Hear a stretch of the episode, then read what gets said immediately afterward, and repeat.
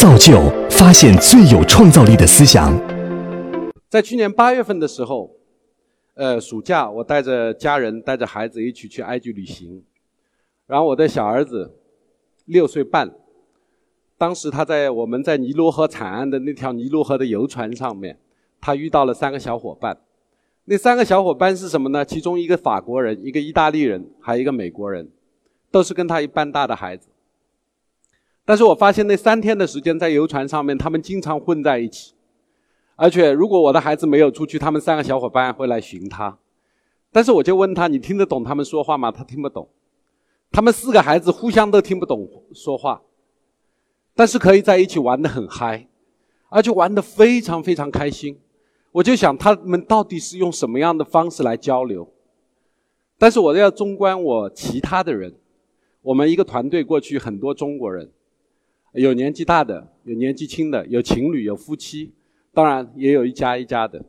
我会发现，我们很多的人，成年人的过程中间，虽然说我们彼此都很熟悉，我们说的语言都很相通，但是全程很多的人，当我们去参观一个景点的时候，他们是零交流。什么叫零交流？所有的人都是在用手机啊去拍了照片以后发他的朋友圈。埃及的网络很差，它的速度可能只有我们中国的十分之一。但是他们就是这样，也会看着自己的朋友圈里边的照片发过去，然而却跟朋友圈里边每一个人都在点赞的或者评论的，然后在那边互动。但身边的人不是这样，所以我我就想说一下，就是这样的一种关系。我们到底现在目前的人类发展到一种什么样的程度了？为什么我们我们经常会有一些熟悉的陌生人？所以我想，心理学家已经告诉了人本主义心理学家，他说，我们人一生下来要处理三种东西是最重要的，一个就是你生命的意义，第二个叫存在性的孤独，还有对死亡的恐惧。你会发现，我们所有的身边的人，哪怕我们任何的。社会活动，只要我们活着，一定会去处理这三个问题。今天我站在这里演讲，这是我考虑我生命意义所带给我的一个行为。为什么？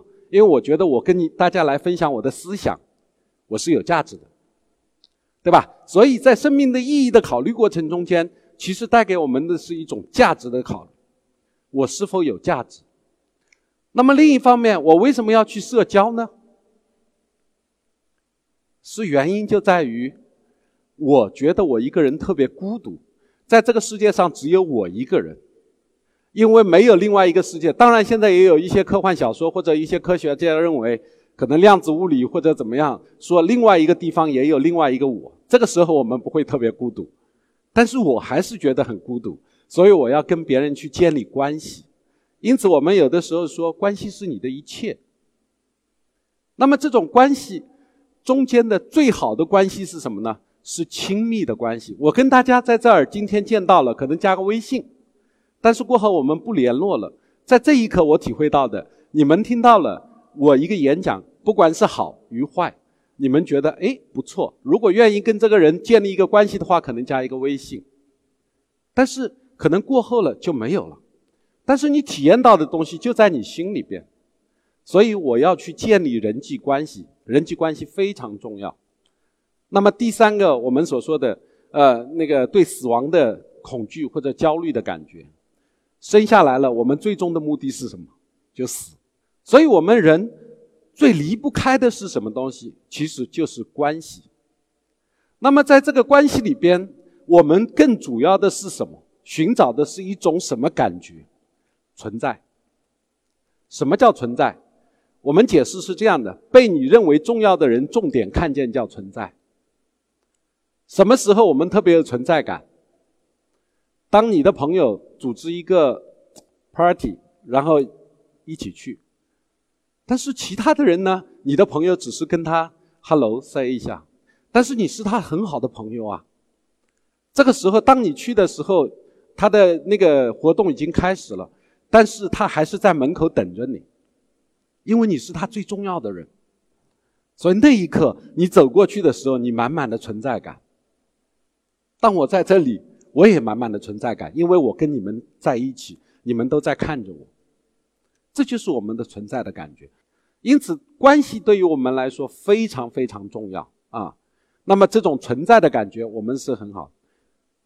哈佛大学有一个幸福工程师，他的幸福的工程是这样子的，就是我们的掌控的感觉，加上我们的价值感，加上我们的存在感，三个相加起来就是一种幸福的体验。但是，当我们去发朋友圈，然后看到很多朋友圈点赞的时候，你有没有幸福的体会呢？有的，因为你被别人看见了。如果你发了一个朋友圈，那个风景很美丽，但是你的朋友圈里边一个人都没理你，你是什么感觉？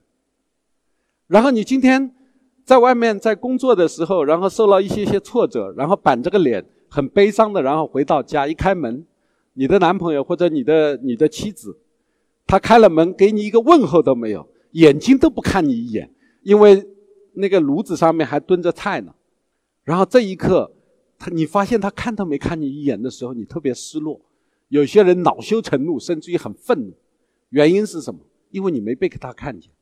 所以这种感觉在很多的亲密关系中间会体现出来。我们为什么要谈恋爱？所以在这里我们要看一下，我们很多的时候谈的恋爱，我们仔细想一下，非常有趣。这里边当然有生物性的，我们所说的荷尔蒙、激情类的，因为基因的繁衍，然后呢，用谈恋爱的方式，能够去很有效的去完成男女之间的一个性交，然后更好的去延续我们的生命。当然，现在也有同性的恋爱。那同性的恋爱中间，更多的是传递的是什么呢？传递的就是我们在这里边一对一的关系里边，更能够体会到那种感觉，就是我们被他特殊的看见。我们的价值是什么？就是我对你是有贡献的。我经常问我的来访者说：“我说你老公对你来说，在你生命中间的意义是什么？”或者问。那个男的，我说你老婆在你生命中间的意义是什么？如果你能够寻找到这个意义，也就你赋予了别人的一种价值的体会。我妈妈，她是一个用牺牲自己来满足别人价值、满足自己价值感的一种人，因为那时候的女性都是这样。有一天，她在我家里边，她到我一个新房子里，然后去看了以后，发现家里边不用她做任何东西。他待了一段时间以后，他说他要回去了。为什么要回去？因为他在那里边无所事事。他说我像个客人。然后后来我我就说，那我就叫清洁工阿姨，我说你不要来打扫了，让我妈打扫。然后我妈去打扫了。打扫了以后，忽然之间发现他声音洪亮了，整个人挺拔了。为什么？因为他对于我有贡献。对于这个家有贡献，所以老年人为什么到后来越来越生命力越来越枯萎？他特别希望有人聊或者怎么样，他都希望自己是有价值的啊，而且你能够理解他。所以在恋爱的过程中间，我们更能够去体会到这三种的感觉。当然，有一些的人的恋爱是什么样子的，一会儿我们会讨论一下。你的恋爱过程中间，你跟别人建立的关系到底是什么样子的？现在，以前的话，可能单身的比例啊，就是三十岁以上的，我们按照女性作为一个参考值。这几年来，我们单身的优质的三十岁以上的女性的单身情况，已经比前几年增加了一倍多，甚至于两倍。原因是什么？很多人说没有优质的男人，其实不是，是我们的人类正在发生一次变革。这个变革是什么？就是我们很多的亲密关系啊，相对来说不一定是跟另外一个男性或者另外一个女性去一起去建立的，而且另一方面，随着社会的发展，我们的人的能力越来越强。如果我们没有这个能力，我们可以借助一些工具，我们交流的愿望也可以达成，我们社交的愿望也可以达成，而且我自己挣的钱，物质足够的能够让我去很好的生活下去。所以很多人对婚姻的期望就没有那么强烈，但是对于人际关系的那种渴望呢，人们永远不会改变，不会改变，他还是渴望的，只是说我们建立关系的方式，包括在这个关系里边的体会，我们发生了一次变革。所以，我们作为研究心理的，我们正在研究社会心理的，包括我们研究个体的心理的，我们在不断的在慢慢的去学习，或者说去发现这里边到底发生了什么事情。特别社会学家他们正在研究为什么现在独身的人或者单身的人越来越多。那么，我们单身的人一般如何来解决这种单身的状况，或者来如何来应对这种单身的状况呢？你会发现这里边很有趣哈。我们分了四个色块。那么享受单身的人其实是蛮多的，十二点九，所以现在才有叫逼婚这个词。然后还有一些人呢是什么呢？就是他会积极的应对，也就是说他也不反对一个婚姻状态，或者说是有伴侣的状态，但是现在在积极的寻找一些方法啊，然后来解决这个问题。然后还有一些人说，负面的影响很大，也就是说他是被动的单身，他发现他很渴望亲密的关系，但是被动的单身了。那么还有一群人，我们说顺其自然。以前那个有一个网络上有一个很火的节目叫《奇葩说》，里边有位嘉宾叫马薇薇，啊，马薇薇她说：“你既然找不到另外一个人，你就养一条狗好了。”我也养狗，从小就养。我从小养狗是因为这个狗是我亲密的伙伴，我那个时候没有人陪我玩，就是一条狗。那我觉得跟跟狗的感情特别好，因为那个狗有一个非常重要的特质，就是通过我的训练，它可以完全按照我的意图来对待我。你们想想，在你们的亲密关系中间，是不是也有这种意愿？你特别希望你的男朋友。按照你要的方式来对待你，而且你不断的在训练他，你训练的方式有很多种。你说他不够好，你可以告诉他隔壁的谁谁谁，我的朋友谁谁谁，给他一个样板。啊，各种各样的训练。还另一方面，狗狗对于一个人的，对于我来说，不离不弃很重要。这段关系，除非他死了，我们才会结束。但是人呢，不是的。如果他发现诶跟你在一起不舒服的话，他会跑，对吧？他完全会跑，而且他有自己的独立意识，他会进行对你判断。这个时候，我们觉得自己不是很很完美的状态，我们就会担心别人会怎么看我。所以，这就是亲密关系中间很多人不愿意去建立亲密关系的原因。同时，也是亲密关系我们需要处理的。最重要的东西就在这里，因为你对面是一个人，这个人有独立的意识，他可能有自己的习惯啊，他可能会对你进行判断，他有可能会跟你的情感之间，他有可能会去寻找另外一个人，他不会跟你永远在一起啊。所以亲密关系的吸引是什么？那么这就是很多人养宠物，他情愿跟宠物打交道，不愿意跟人打交道。往往这样的人。内心中间特别孤单，也就是说，在他曾经的关系里边，可能亲密的关系带给他一定的伤害的体验。这种亲密关系不是说谈过恋爱然后失恋了就是伤害性体验，而往往伤害性体验在我们幼年的时候已经发生了。很多人不理解什么叫亲密关系，亲密关系嘛，老婆老公，呃，我的男朋友女朋友就叫亲密关系嘛。有些人说亲子关系是亲密关系，其实不是。亲密关系是长久的互动，我们在这里建立的不是亲密关系。长久的互动，然后呢，有共同的兴趣爱好，有共同的东西，然后最后一点是相互影响极大。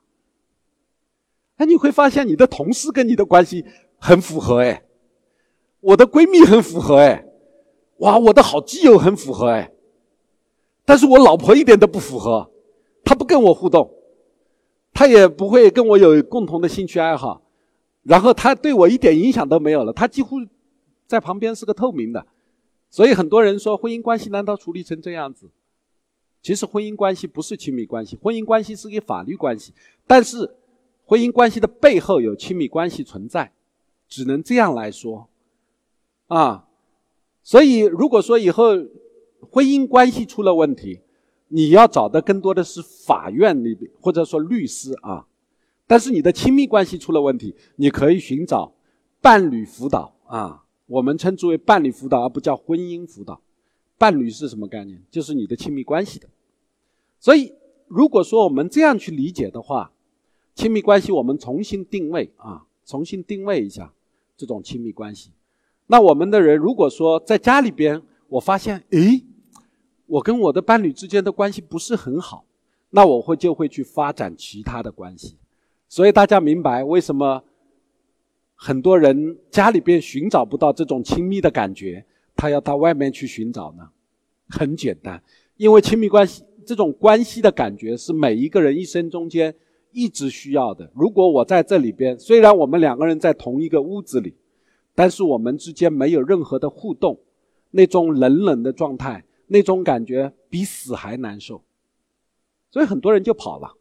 他去寻找另外的亲密关系。我为什么要做这样一张三生三世十里桃花？非常有趣啊！我我不知道大家有没有一种经验哈？这种经验就是，当你看到一本你喜欢的书的时候，你经常会把自己带入到那个主人公上面去。现在网上有很多测试，因为这部电视剧很流行，所以很多人去测试你是这个电视剧里边的哪个人物。我在我年轻的时候，青春期的时候，特别喜欢看金庸的小说。我经常把自己带入到某个角色上面。为什么要带入到这个角色上面？原因很简单，我想去实现一些我自己实现不了的东西。我渴望拥有自己拥有一个强大的本领，但是我自己没有。我特别渴望有一个不离不弃的爱情，但是我没有。我渴望，甚至有一些无所不能的状态，就是我渴望可以掌控一切，我不行。但这部电视剧都帮我们实现了，死亡的焦虑也实现了。他动不动就活几万年，然后你说那个存在感，所有的一切都是在讲的是关系的问题。然后还有一些我们所说的生命的意义，实际上他们在里边更多的动不动就是。我要为天下苍生、四四海八荒负责，你看它的意义多强大，对吧？如果我带入到里边的话，我将是一种什么样的感觉？所以这部电视剧就很火。我有个朋友叫武志红，是心理学家，他写了一本书叫《巨婴国》。他说什么叫巨婴？就是成年的婴儿。巨婴里边有三个特点，第一个特点就是我们所说的共生的愿望。什么叫共生？就是我中有你，你中有我，你就是我，我就是你。第二个，他认为是全能的、无所不能的自恋感，就是我可以掌控一切。以前不是有一首歌这样唱的吗？到底是我改变了世界，还是世界改变了我？很多想改变世界的人呢，当他有这个愿望的时候，他要去改变世界，有零。百分之零点零零几的人可能改变了世界，但是有百分之九十九点九九几的人都被世界改变了。但有些人不愿意，他说：“我还是要改变世界。”啊，那怎么办？有一些人到精神病医院去了。就是这样。我我们说无所不能的这种感觉，为什么是巨婴的一种心理呢？这个从。我们的发展的心理发展的特点来看，因为我们从一开始生下来，我们跟妈妈是一体的，但是因为我们没有任何能力的时候，我们的妈妈照顾我们所有的东西。那种照顾是什么样子的啊？因为我们不会说话，我们也没有很好的眼神。比如说，我们现在学会很多眼神，泡妞的时候用泡妞的眼神，对吧？然后跟一个商业伙伴谈话，用商业伙伴的眼神。我在演讲用演讲的眼神，但小孩子没有，这个时候他怎么办？唯一的发出的信号就是哭。那这个妈妈要做到一点什么呢？就是先要去分辨这个孩子的哭声中间的信号到底是什么？是饿了、冷了，还是需要妈妈抱了，还是有点害怕的东西？第二方面就要积极的回应他。什么叫积极回应？哦，饿了马上妈妈冲了奶粉、乳头就给他了。这个婴儿生长在这个世界里边的时候，他发现哇，天哪，我就是世界之王，这个世界就是围绕着我转的。但是他要用妈妈来完成这件事情，所以在这里边他就有一种全能的自恋的状态。但是随着我们慢慢长大，发现哦，我们走路会摔倒，哦，妈妈有的时候她也有自己的脾气，哦，妈妈有其他的事情，我哭了，妈妈也不一定理解，因为我的需要越来越多了。所以慢慢的，我们叫恰到好处的挫折，让我们去慢慢的打破这种自恋的感觉。第三方面是什么呢？他处在一个偏执分裂的状态。我们什么叫偏执分裂？哈，就是我们对自己的事情特别特别的固执。啊，我总觉得我是对的，其他的人都是错的，这个世界上就是我说了算的。但是另一方面呢，他发现不对，因为有很多的东西他无能为力啊。这个时候他就要把自己分裂开来，怎么样分裂？《三生三世十里桃花》里边就很简单，它里边所有的主人公都有两个身份的，一方面我是个神仙，但另一方面我是只狐狸。一方面我在凡人中间是个什么，我在神仙中间是个什么，实在不行的话，我就把这个角色啊换成几种身份来玩，先是师徒关系，然后到后来呢变成了一个神仙和凡人的关系，实在不行，到后来就变成两个神仙和神仙的关系。但我们的人不能这样啊，那怎么办？所以我们对于一种。当我们处在这样的心理状态下面的时候，我们对于一种关系的渴望，你们有没有发现，关系的渴望很有趣？这个很像谈恋爱的时候两个人。第一，你所有的一切都要理解我，然后来回应我。很多女孩子说，看一眼那个珠宝的时候，那个如果她有一个很好的男朋友，就是她要看着我的眼神，看到那个珠宝马上买下来，积极回应嘛，对吧？这个时候他是满足的，然后另一方面呢，要无所不能。什么叫无所不能？我叫你走你就走，我叫你来你就来，叫呼之皆来欢之皆去。我告诉你，我实现不了的东西，我又要你在外面呼风唤雨，我要在你家里边的时候，你要对我言听计从。这是一种我可以掌控这个世界，我掌控不了世界，我可以掌控你啊。偏执分裂就是。如果你对我好一点，我就觉得你很好，我很满足。只要你但凡对我有一点点不好，马上躺在地上到处打滚，你马上变成一个世界上最恶恶心的人，你就是个人渣。实在不行，我还要惩罚你。所以在这个这个很多人的年轻人的恋爱中间，你会发现经常有这种心理存在，对吧？很有趣。所以这种关系是我们人一生以来最想追求的。最满足的一种关系，就是所有的一切都围绕着我，然后我的很多的东西都能够被你理解，而且能够积极回应。这就是我们在关系中间特别渴望的一种关系模式。但是，旁边的这个人可能不理解你，可能理解了你，他也满足不了你所有的需要，需要或者他有自己的情绪的时候，他并没有积极回应你啊，那怎么办？这个时候，我们就会有很大的挫折感，我们甚至于我会觉得，哦，这段关系并不是一段好的关系，有些人就离开这段关系了。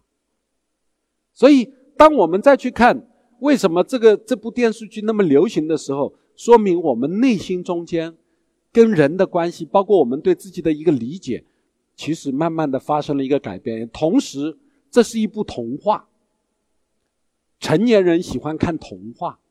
是因为我们对于一些美好的一些完美的关系，我们特别渴望。因为我们成长过程中间，可能有一些关系打破的太糟糕了。就像我一样，我很小的时候，妈妈把我放到了奶奶那里。那这个时候，我没办法跟妈妈建立一个关系，我就跟一条狗狗建立了一个关系。所以在那个时间，我们心理学上有一个词叫过渡性客体。就是把美好的妈妈的愿望投注到一个物体或者一个动物身上，一个所有的东西。我经常说，什么事情都可以去试一下。啊，这是一个。第二方面的话，我们价值也发生了一些改变。以前的价值是恒定的，这个恒定是什么？在我们中国的文化里边，很多人的价值感啊，实际上一开始就被爸爸妈妈恒定了，特别是在广东有一些地区啊，有一些落后的地方，现在很多女孩子啊，特别是那种重男轻女的家庭里边，一生下来，妈妈说我是个宝宝，我才是个宝宝嘛，妈妈觉得我是个累赘，很多的人都会一一生中间就为了这个事情在斗争，我不是个累赘，所以我要去做出很多对于利他的人的事情，所以你会发现。越是重男轻女的家庭里边成长起来的女孩子，对家庭越是忠诚，因为她在用这种方式追求自己的价值感。我对你是有利的，你不能说我是一个负担，你不能说我是一个累赘。这个是另外的概念。第三方面，我们在很多的价值体验中间，我们又开始发生了一个改变，就是从更小的单位到了一个更大的单位。因为我们现在是网络时代。我们是世界村，我们不需要在人与人之间很紧密的两个人中间去获得这些，所以这一切就慢慢的发生了一些改变。世界是很大的，我想去看看。那么这讲了这么多以后，人工智能会影响我们的亲密关系吗？当我们觉得我们无法去跟人建立亲密关系的时候，跟机器人、跟宠物建立亲密关系，也能够让我们体会到一种美好的感觉。原因就在于这张图片，这张图片是什么呢？就是我被对待的方式，一定会变成我对待这个世界的方式和我对待自己的一种方式。举个很简单的例子，啊，就是父母对你很好，你也会对自己很好，你对别人也会很好。你的父母对你的要求很严格，你一定会成为一个很苛刻的人，然后你对别人的要求也一定会很很严格的。对自己也很苛刻，所以这就是我们所说的客体关系的一个理论基础。那么，当我们发现我们特别渴望一种别人对待我的方式是好一点，因为我的成长过程中间，我发现我父母对待我的方式，旁边人对待我的方式，让我感觉到很难过。很难过的概念是什么？前段时间我们在网络上争论了一个关于跟父母和解的问题。很多的孩子成长的过程中间，被父母是非常暴力的对待的。当然，我们中国文化是允许的。我们说“棒头出孝子”，或者说是啊，就是严父慈母，我们对一个孩子是很有用的。原因就在这里：我们当我们被别人这样子如此的糟糕的对待的时候，我们特别害怕。我们在周遭成年了以后，我们对这些东西特别敏感。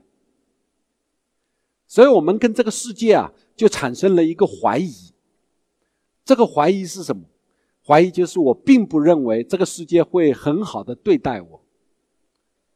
然后我在人际关系中间，我特别在意别人的看法，我特别在意别人对待我的方式，我特别敏感。这是一种防御的方式。所以我觉得这个世界跟我之间的关系啊，有的时候是对立的，有的时候甚至于是敌对的。我跟这个世界不友好，但是我又渴望别人友好的对待我，我又不相信，所以我们很多的时候，你会发现我们所做的一切，所思考的一切，都是在纠结别人如何对待我。我站在这里，我要想想你们怎么看我？哎，我的衣服有没有问题啊？当我们去发朋友圈，拿到了一个大牌的衣服，大家知道。你一个一个非常大牌的衣服发到朋友圈，别人会怎么看？别人说：“哎呀，你又在那秀了，你这个人怎么怎么样？”这个时候你心里边会很不舒服。所以，我们所有的一切社交到后来变成了我们要去看看别人对待我的方式是什么，然后我们就一直在思考，所以才有了那句话：“人类一思考，上帝就发笑。”原因就在于。我们一直在渴望别人是否理解我，如何回应我。那么这就在人际关系中间，你就陷入了一个比较糟糕的人际关系了。这个人际关系里边没有别人，只有你。我们来看看什么叫糟糕的人际关系。我称之为叫自恋的人际关系，就是这个世界里边没有别人，只有你一个人，而别人只是你想象的那个人。所以我把它分为四类啊。第一类是蜗牛，蜗牛都知道走得特别慢，它不会跟别人合作的。当它遇到危险的时候，就躲在壳里。还有一个就是鸵鸟，当它如果说他不想去承认这个世界的时候，他就把头埋在沙子里，啊，不管了，所有的一切都是幻觉啊，不真实，不真实啊。然后还有袋鼠，就是你不管是你希望别人来完全的照顾你，还是你可以去完全的照顾别人，但是在心里边你会发现，你还是没有那个人，那个人只是我想象的、我需要的、我理想的那个人而已。很多的妈妈对自己的孩子，你真的知道孩子的需要吗？不知道的。妈妈说：“今天天气很冷，你应该穿秋裤。”然后孩子说：“我不冷，不行。今天你天气很冷，你一定很冷。”这个就叫你妈觉得你冷嘛，对吧？所以这里边其实是一种代数型的，我们称之为叫掌控型的亲密关系。那么还有一种就是斑鸠，我所有的跟别人建立一切关系，我为的是满足我。雀巢鸠占嘛，他是一个掠夺型的人，你会碰到这样。如果说男人是这样子的话，我们称之为叫渣男，对吧？那女人是这样，我不知道是什么样子的了哈。就是反正这四种关系是我们称之为叫一种控制和服从的关系，也就是一个比较糟糕的一种关系。但是这种关系模式。在我们的人群中间，大概占有多少比例呢？这四种关系模式，在我们的人群比例中间，最起码占有百分之八十以上。我们真的是跟别人建立一个独立自主，然后有自己的思想，可以合作的一个关系吗？在我们的这个社会里边，这样的亲密关系很少很少。那好，既然我们有这四种关系，难道我们就不建立关系了吗？其实我们的模式是这样的。我们要不要去建立关系？当然要。那我们怎么建立呢？经常在人与人之间经常争吵，经常有很多的矛盾，那怎么办呢？很简单，我们有了一个替代性的东西。就像有时候我跟人建立不了亲密关系，我就跟狗嘛。那人工智能呢？正好是最有趣的，就是将来我们的人到底是恋人还是恋物？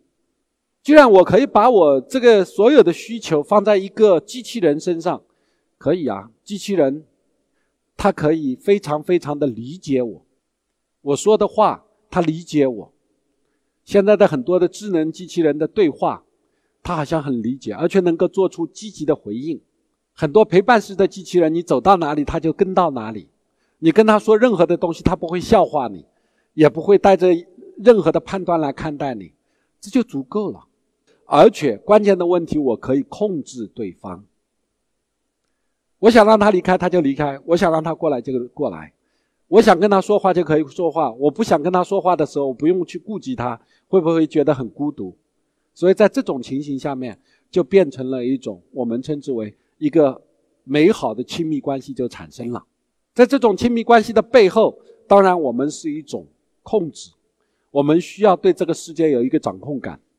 因为这种掌控感可以让我觉得我可以应对一种死亡的恐惧，所以在这这个时候我们是需要的。那么人工智能给亲密关系带来的是什么呢？更重要的是一种自恋和孤独的狂欢。自恋是每个人都有的，只是程度的问题。如果有个人说我不自恋，我非常自卑，那有一种自恋叫否否定式自恋。就是说你哎，你很棒啊，哪里哪里我很糟啊，哎，你长得很帅，哪里哪里我很丑啊，就是我们称之为叫过分的谦虚等于骄傲的自恋，这叫否认式自恋。这在中国的很多的女性身上是特别多的，啊，她也很自恋，但是这种自恋是跟别人之间没有任何关联的啊。那么第二方面就是一种孤独的感觉，当我们没有一种存在的感觉的时候，我们特别孤独。当你在回家了回家的时候，发现你的手机上面没有一个人可以听你说话的时候，你很孤独。虽然在这个场里边，我在参加一个聚会的过程中间很热闹，但那一刻我也很孤独，因为没有一个人真正理解我，也没有一个人可以给我做出一个回应。我很孤独，所以在这个时候，我们如果有一个陪伴式的机器人存在。那对于我们来说，很多的东西就解决了。那么，智能机器人定制的也好，或者说怎么样也好，它更多的是设定的一种情绪，如果机器人有独立的意识的时候，它有情绪的时候，那就不是机器人了，那那可能是一个人类的事情。所以，机器人和人类之间，它有一个绝对的一个界限感，就是自主意识的问题。我一直是这样认为的。所以，在这里边，当我们去定制一个机器人的时候，我们能不能解决这个亲密关系中间的我们的孤独呃存在的感觉、价值的感觉，还有我们对于死亡的一种恐惧的感觉？都可以，所以这种关系，那我们有一些人说，你为什么不跟人建立关系呢？很可惜，在我出生的时候，我没办法说了算，我所有的一切都是我父母给予我的。那我的父母如果没有给到我这种能力的时候，我怎么办？难道我要孤老一生吗？我也有对亲密关系的愿望，我也去找啊，但是找来找去找不行啊。这个时候，我们在。建立的跟机器人之间的关系中间，体会到自己的这种感觉，也蛮美好的。所以不要去取笑那些，呃，比如说有一些人弄一个木偶当成自己的伴侣的，一些那种类人形的香蕉娃娃也好，或者怎么样，很多人说那一定是个性变态，不是，他不是光光是一个性的方面的满足，而更多的是陪伴，他可以跟他说话。他可以把自己所有的愿望投注到他身上，他可以把他当成自己的孩子，也可以把他当成我自己的妈妈一样来照顾我。所有的一切就像我们读书、看书的时候，我们带入到一个主人公的身上一样，这也可以。这是一个我们人类的基本能力，就是自我对话的能力。所以这也发展起来了，叫独处的能力。但是我们有多少人可以独处呢？哲学家可以独处的。但是我们有多少人可以独处呢？因此，当我们去定制好一个机器人，或者找到一个陪伴式的机器人的时候，我们这一切问题就迎刃而解。因为人类只有在丰满的关系中间才能成长起来。就像罗宾逊漂流记里边呢，他到了一个荒岛，没有人，他这三五年怎么熬过来的？弄一个足球，上面画个人形，弄个椰子壳套着，每天跟他说话。他才熬过来五年。如果说把我们所有的交流、所有的东西全都剥夺掉，我们的人是无法生存的，没办法生存的。所以，当我们有时候我们觉得我们的亲密关系中间更愿意是对方是一个相对来说我们想要的一个完美的状态的时候，所谓的完美不是说它是绝对的那种完美，相对的完美，对于我来说就完美。我觉得我用的东西就是完美的，因为我很喜欢，这就是完美状态。我喜欢的就是完美状态，所以这个时候我们可以去定制完美的孩子，完美的父母。很多的陪伴式机器人，更多的是在做一个叫完美的父母的这样一个功能啊。因为我们现实中间的父母相对来说不是很好，在我们小时候成长起来的真正的父母不是很好。所以我需要这样一个人。最终，亲密关系中间一切都是体验，生不带来死不带去的物质性的东西。那真正的能够我们满足我们的，更多的是一种体验啊。如果说这种感觉被你内化到心里，就像我的朋友，可能三年五年都没有联系，但是我知道，他跟我之间的关系，只要我有什么需要，他一定会积极的回应我的。这一刻，我哪怕不跟他产生联系，我也觉得在这个世界上，我觉得是有力量的，我不孤单，我有一份牵挂在那里，所以这就足够了。最终，我们的人类总会走向死亡，所以我们必须面对的。而且，昨天的我和今天的我也不一样，明天的我到底是什么样子，我也不知道。虽然我们很想去知道，虽然我们对未来很还还很。非常的好奇，但是每天的成长中间，我们总是有淡淡的悲伤。人生就是一个淡淡悲伤的过程，所以我们才要追求快乐和愉悦。要不然为什么要追求呢？我们人生是快乐的，为什么要去追求？对吧？就像我是一个男人，我不需要去证明我是个男人一样。正因为我们的人生中间经常会有很多很多的悲伤，分离也会悲伤。我慢慢成长也会悲伤。我知道的事情越多，我也会悲伤。我知道这个世界越大，我也会悲伤，因为我发现我的能力只够我去探索这个世界的一小部分，我也会很失落的。但是这就是我，这就是我们大家。所以，当我遇见了所有的悲伤，还能够愿意前往，这就是生命给我们的一个最有趣的地方。我们的自我意识。我们去看到了这个世界上面所有的一切，那么既然体会到了，就非常好。所以我认为人工智能，它将来一定会成为我们亲密伴侣中间的一个替代，一个非常重要的替代。而且我相信有很大一部分的人，他需要这种人工智能的机器人来替代现实中间他没有从亲密的关系中间得到的一种体会。谢谢大家。